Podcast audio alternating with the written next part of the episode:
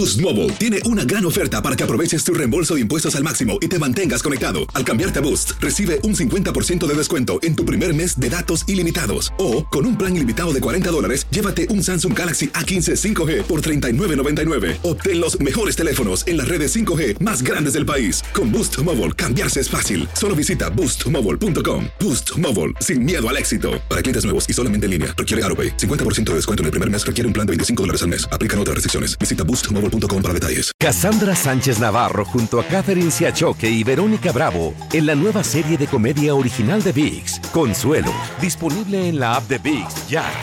Univisión Reporta es un podcast de euforia.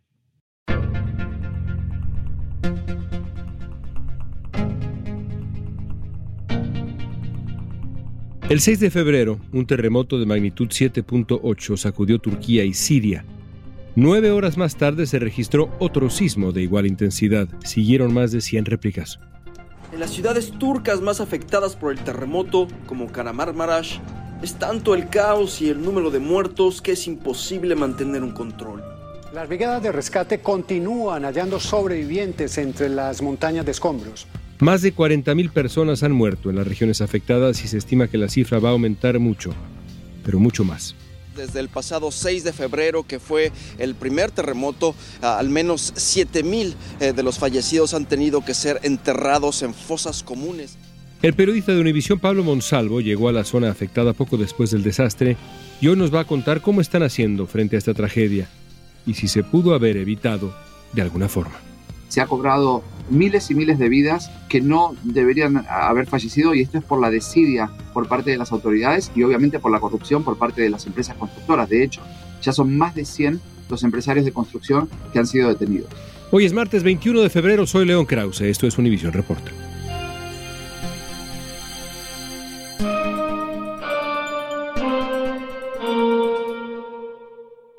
Pablo, ¿dónde estás? En Estambul. Estás ahí en Estambul a una semana, poco más, del eh, devastador terremoto que impactó Turquía y Siria. ¿Cuándo llegaste? Fue un viaje realmente muy, muy largo y complicado porque esta noticia, este breaking news, me encontró en Sudamérica, en Uruguay más precisamente, y tuve prácticamente un día de viaje y con las complicaciones que había en ese momento acá en Turquía porque había tormenta de nieve y había disposición del gobierno de que el aeropuerto de Gaziantep, que fue la ciudad en el sudeste del país más afectada y el epicentro del terremoto, el aeropuerto fuera cerrado para la llegada de ayuda humanitaria y de vuelos especiales del gobierno con rescatistas. Así que yo llegué el miércoles a las 6 de la mañana, hora local, son 6 horas más que el tiempo del este de los Estados Unidos. ¿Cómo es la zona de Turquía? Ya hablaremos de Siria, pero de Turquía, que fue golpeada de esta manera brutal, siniestra, por este sismo y también las réplicas. ¿Cómo la podrías describir para quien nos escucha? El este de Turquía es la zona más conservadora del país, es la zona, digamos, a nivel religioso, social, más parecido a lo que es Oriente Medio, mientras que Estambul, la capital Ankara, Izmir, que queda en el sur de Estambul, son ciudades mucho más occidentalizadas. Gaziantep es una ciudad muy rica, y se ha visto beneficiada en los últimos 10, 12 años por la llegada de muchos sirios que escapan de la guerra civil porque la frontera queda tan solo 60 kilómetros de distancia. Es una ciudad que se ha modernizado muchísimo. La primera vez que la visité fue hace más de 15 años y he visto rascacielos y edificios realmente muy grandes, muchos de los cuales no existen más, por cierto. Es un motor económico del este de Turquía muy cerquita de allí, a 250 kilómetros, unas 150 millas más o menos, se encuentra Adana, que la llaman la Miami de Turquía, más cerca del mar, mientras que Gaziantep está mucho más tierra adentro. Cuando llegaste a esta zona, ¿qué encontraste?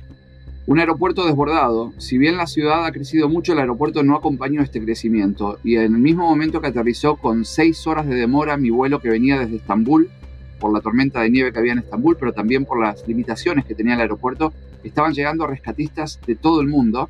Una gran desorganización, un caos en el control de pasaporte. El de Gaziantep es un aeropuerto internacional, tiene muy pocos vuelos, por lo tanto no tienen la capacidad de recibir como pasó en este momento. Y el gobierno cometió el error de en lugar de abrir la puerta y dejar entrar a todos los que venían a salvar vidas, hacerlos pasar por controles como si fueran turistas o personas que venían a negocios, lo cual obviamente retrasó la llegada de ayuda que pudo haber salvado más vidas de las que se salvaron.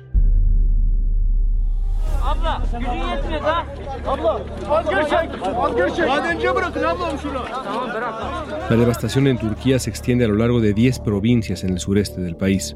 Los rescatistas de varios países siguen trabajando contra reloj, con la esperanza de hallar más personas con vida, y en las últimas horas han logrado rescates realmente asombrosos y conmovedores. Hemos trabajado para rescatar personas, hemos afortunadamente encontrado algunas con vida, por desgracia otras han fallecido, y hemos atendido personas generales de población que necesitan ayuda. Como el terremoto ocurrió en pleno invierno, las zonas afectadas están bajo la nieve y las labores de rescate han resultado más difíciles todavía. La televisión turca ha mostrado imágenes de personas tratando de abrirse paso entre los escombros usando sus propias manos. Comenzaste en tu trabajo de periodista a recorrer las calles. A nosotros nos han llegado las imágenes. Hemos vivido también, algunos de nosotros, sismos terribles en la Ciudad de México yo he vivido varios. El primero de ellos me marcó siendo un niño nada más, 10 años de edad, de 1985, y conocemos las imágenes terribles de los edificios colapsados. Pero he de decir que las imágenes que llegaron hasta acá de lo que parecía ser una auténtica ciudad entera devastada, volteada de cabeza, colapsada, me sorprendió en su severidad. ¿Cómo lo viviste tú ahí en el suelo turco? Creo que fue lo más fuerte que me tocó cubrir a lo largo de los años que trabajo como corresponsal internacional después del tsunami del sudeste asiático. La diferencia en el tsunami era que abarcaba muchísimos países y yo he cubierto solamente tres de ellos, mientras que este terremoto golpeó una zona muy grande también, 10 provincias turcas con sus capitales, que son las ciudades más importantes de cada una. Hablamos de un radio de unos 700, 800 kilómetros cuadrados, es decir, mucha distancia de una a otra. Y hay que hacer una aclaración. Algunas ciudades, como bien decías, León, quedaron absolutamente devastadas, pero eran las más pequeñas. Las más grandes, que era donde nosotros nos movimos, que fue entre Gaziantep y Adana, por una cuestión de que ahí se conseguía con dificultad petróleo para desplazarnos con los vehículos, se conseguía electricidad para cargar baterías, etc. Mientras que en las otras no, no había nada de eso. La gran diferencia es que en las grandes ciudades, una cosa que me llamó terriblemente la atención, es que al lado de un edificio enorme de 40 pisos de altura, completamente reducido a polvo, se encontraban 20 edificios perfectamente en pie que no tenían ni siquiera una rajadura. Y esto vuelve a poner en el tapete la cuestión de la falta de controles por parte de las autoridades y de la falta del respeto que hay en un país como Turquía de las normas antisísmicas. Hay mucha corrupción que creo que en este caso se ha cobrado miles y miles de vidas que no deberían haber fallecido y esto es por la desidia por parte de las autoridades y obviamente por la corrupción por parte de las empresas constructoras. De hecho, ya son más de 100 los empresarios de construcción que han sido detenidos. Y eso se conecta con mi siguiente pregunta y creo que ya comenzaste a responderla. Al principio se hablaba de 7.000 personas fallecidas, Ahora nos acercamos a los 40.000, eh, 36.000, alrededor de esa cifra horrible. La cifra quizá terminará siendo mucho mayor. ¿Cómo lo explicas? Ya decías que en parte es eh, la corrupción. ¿Cómo lo explicas? Esa cifra lamentablemente está destinada a crecer y mucho. Naciones Unidas dice que se va a duplicar. Y yo me atrevería a decir que a triplicar. Hay decenas de miles de personas desaparecidas. Esto se explica por un sistema de falta de respeto. Te cuento un caso que ejemplifica todo lo que ha ocurrido en esta tragedia indescriptible. En uno de los edificios que visité, un vecino me contó que en una asamblea de propietarios votaron, aprobaron, tirar abajo tres o cuatro columnas que sostenían gran parte del edificio que era altísimo, porque los vecinos aprobaron esa barbaridad desde todo tipo punto de vista, sobre todo eh, de ingeniería estructural, porque querían agrandar la cochera y tener más espacio para que los autos no queden en la calle. Eso se llevó muchísimas vidas. Existe en Turquía, que es un país terriblemente sísmico, que ha tenido 50 terremotos muy mortales en el último siglo, existe un impuesto que se llama el impuesto a los terremotos. Todos los propietarios de viviendas en este país tienen que pagar este impuesto, que es muy alto, por cierto, y la gente se queja. Lo que se preguntan hoy por hoy los turcos es ¿a dónde fue a parar ese dinero? ¿Qué se hizo con eso si no se utilizó para controles? Este país tiene un gobierno muy similar al de Rusia. Erdogan hace 20 años que se alterna en el poder como primer ministro y como presidente, ha modificado la constitución y tenía la intención, y digo tenía porque este terremoto puede llegar a cambiar todo, de perpetuarse en el poder en las elecciones de mayo próximo. Es un gobierno populista de una democracia bastante débil, muy criticada, la oposición termina siempre en la cárcel, los periodistas que critican también, y muchos dicen que esto podría significar el fin de Erdogan, que paradójicamente León, con esto cierro, él llegó gracias a un fuerte terremoto que hubo aquí en el 99. Y muchos dicen que este otro fuerte terremoto puede llegar a ser el que lo saque del poder donde él está bastante atornillado. Además del terremoto, hay otros paralelismos entre el momento cuando Erdogan llegó al poder y la actualidad. Según eh, la Associated Press, en ese entonces Turquía estaba inmersa en una crisis financiera y hoy la economía está golpeada por una inflación que no deja de subir. Pero aunque faltan menos de 100 días para las elecciones en Turquía, los rivales de Erdogan no han presentado un candidato a los comicios. Quizá eso cambie ahora.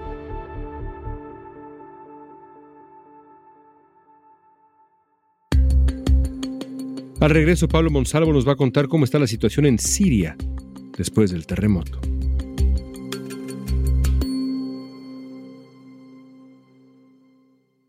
Boost Mobile tiene una gran oferta para que aproveches tu reembolso de impuestos al máximo y te mantengas conectado. Al cambiarte a Boost, recibe un 50% de descuento en tu primer mes de datos ilimitados. O, con un plan ilimitado de 40 dólares, llévate un Samsung Galaxy A15 5G por $39.99. Obtén los mejores teléfonos en las redes 5G más grandes del país. Con Boost Mobile, cambiarse es fácil. Solo visita boostmobile.com. Boost Mobile, sin miedo al éxito. Para clientes nuevos y solamente en línea, requiere AroPay. 50% de descuento en el primer mes requiere un plan de 25 dólares al mes. Aplican otras restricciones. Visita boostmobile para detalles. Cassandra Sánchez Navarro junto a Catherine Siachoque y Verónica Bravo en la nueva serie de comedia original de VIX, Consuelo, disponible en la app de VIX ya. Estamos hablando con el periodista Pablo Monsalvo. De las miles de víctimas fatales se cuentan tres estadounidenses y decenas de miles han resultado heridas tras el impacto de ese terremoto de magnitud 7,8 y más de 125 réplicas. Y es que han sido tantos los fallecidos que los cementerios simplemente no tienen ya espacio. El eh, shock del terremoto y el número de muertos eh, inicial, que está, como dices tú, destinado a crecer por desgracia, se ha visto ahora superado por la incapacidad de las labores de rescate y ahí también hay un enorme coraje en Turquía, hasta donde tenemos entendido, con eh, lo que ha hecho el gobierno de Erdogan. ¿Qué nos dices de las labores de rescate? ¿Han sido tan caóticas como se describe en los medios de comunicación? ¿Cómo las has vivido? El propio presidente Erdogan ha pedido disculpas. Él dijo que las labores de rescate fueron muy malas en un comienzo, culpó al clima, culpó miles de excusas para completar por qué genera tanto coraje y tanto enojo por parte de la gente, tanta indignación. Erdogan dijo que es el destino. Si alguien tiene que morir, está escrito en el destino. No habló de la desidia de las autoridades de controlar y de la corrupción de los constructores en hacer edificios que no respeten las normas antisísmicas. La situación es realmente bastante grave porque en un primer momento, cuando el gobierno se dio cuenta que estaba desbordado y que la magnitud de este terremoto había sido tan terrible, tan grande, que afectaba tantas regiones, un gobierno, repito, bastante cerrado, con conflictos con casi todos sus vecinos, a las 10 horas o 12 del terremoto, el gobierno turco pidió ayuda internacional. Y ahí todos los que conocemos un poco la región nos dimos cuenta de que la situación era mucho más grave de lo que se admitía en un primer momento. El presidente de Turquía declaró estado de emergencia por tres meses tras las críticas Erdogan prometió donar 530 dólares a los afectados, subsidiar alquileres y destinar 5.300 millones de dólares a las tareas de reconstrucción. Según los analistas, el estado de emergencia le permite aumentar el gasto público y con estas medidas todavía, pues sí, es probable que gane la reelección. Hablemos ahora de los constructores de viviendas. En poco tiempo han sido, como decías tú, detenidos ya un número muy considerable, 100 constructores de vivienda y gente relacionada con esto.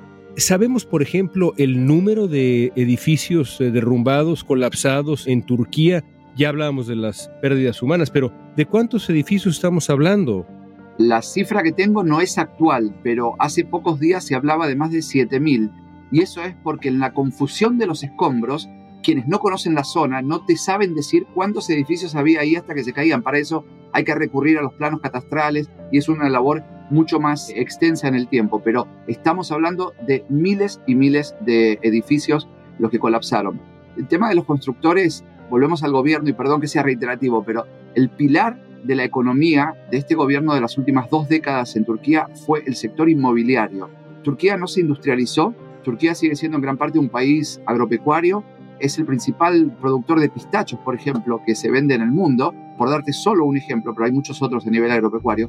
Sin embargo, el único sector de este país, y muchos se preguntan por qué, que ha florecido en los últimos años y hay vínculos con el poder es el inmobiliario, es las empresas constructoras y a pocos les llama la atención que no se hayan controlado como se debieran porque era el sector que mantenía el pie del gobierno y el país, obviamente, la economía.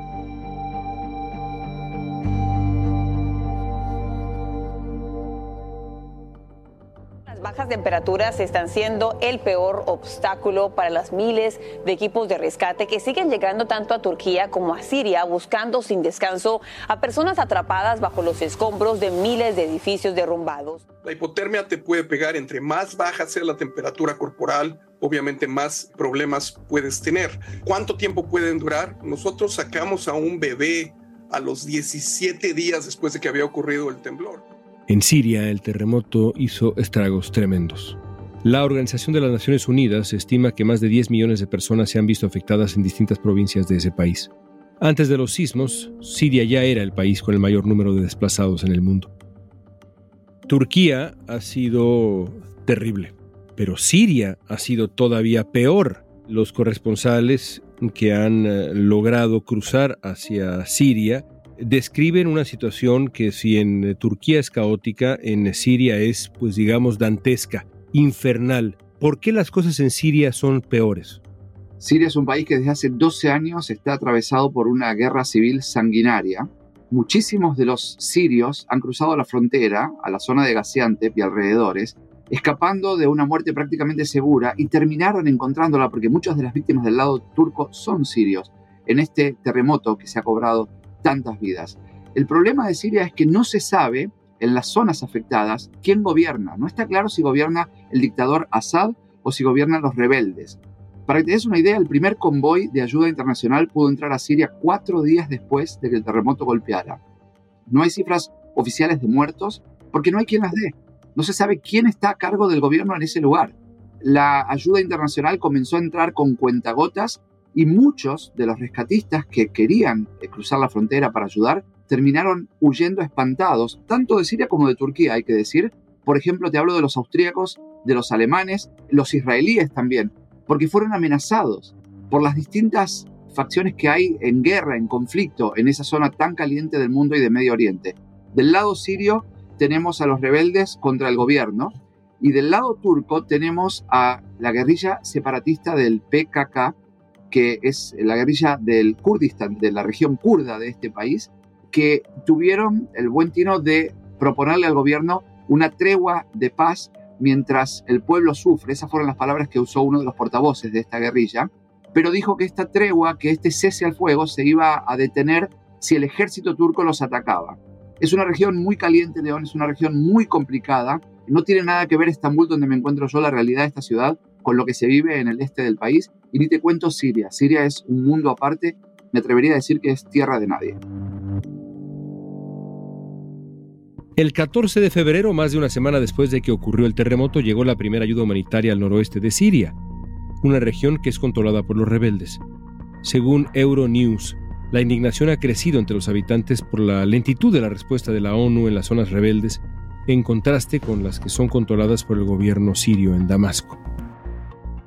Después de un sismo de esta magnitud, una vez que concluyen las labores de rescate y cuando han pasado tantos días las labores de rescate comienzan a convertirse en labores de salvamento de los cuerpos, los restos humanos y demás, las preocupaciones son dos. Primero, recuperar los cuerpos y junto con eso el proceso también de contener los riesgos sanitarios e inmediatamente después, quizás son tres, no dos, como decía yo, tratar de ayudar a los damnificados, en esos tres caminos, rescate de los cuerpos, controlar una crisis sanitaria que cuando te oigo describirla creo que Siria puede ser de verdad algo gravísimo y ayudar a los miles y miles de personas que han quedado sin techo ¿Cómo avisora los siguientes días, semanas?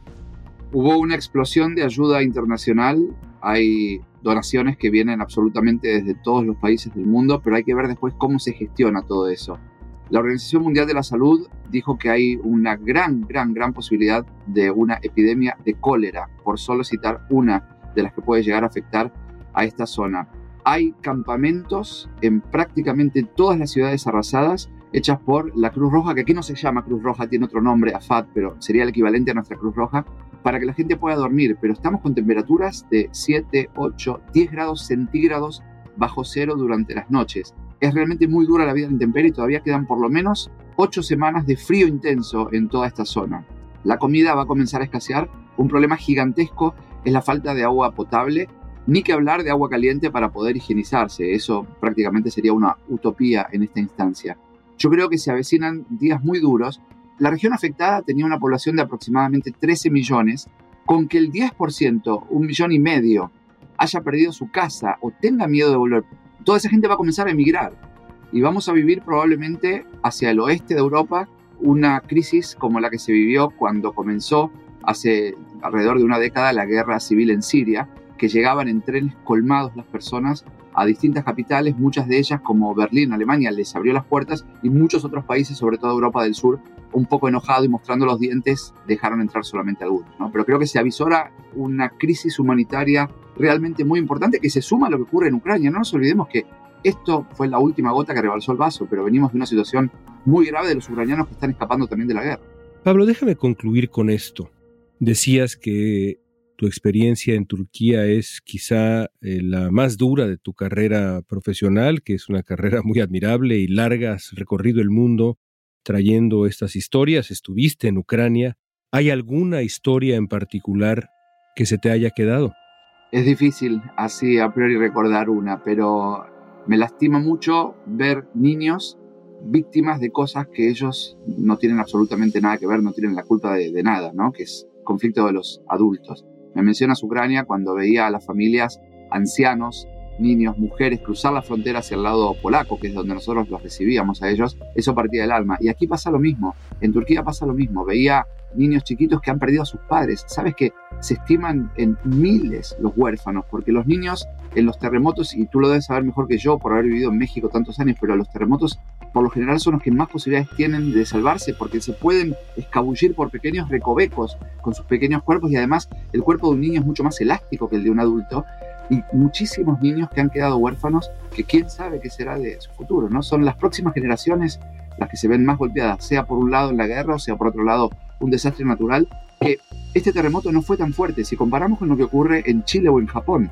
La diferencia es que en países como Chile, por citar uno de América Latina, o Japón, están preparados y se respetan las reglas.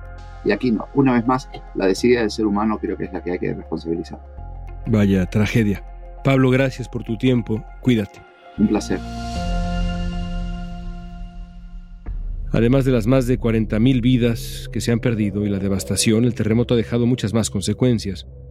Una representante de UNICEF declaró a CNN que se deben adoptar medidas urgentes para proteger a los niños huérfanos o que no han podido reencontrarse con sus familiares porque hay un riesgo alto de que sean víctimas de tráfico.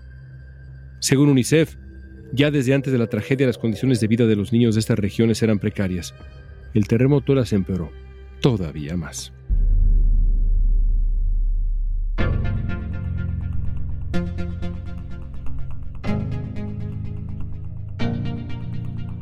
Esta pregunta es para ti.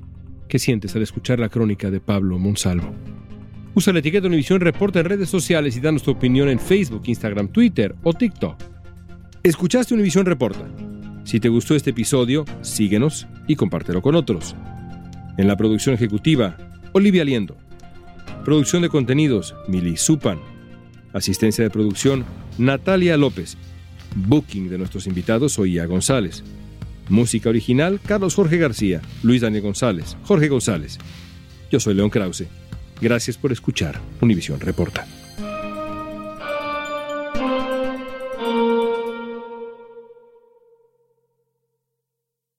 Aloha mamá. Sorry por responder hasta ahora. Estuve toda la tarde con mi unidad arreglando un helicóptero Black Hawk. Hawái es increíble.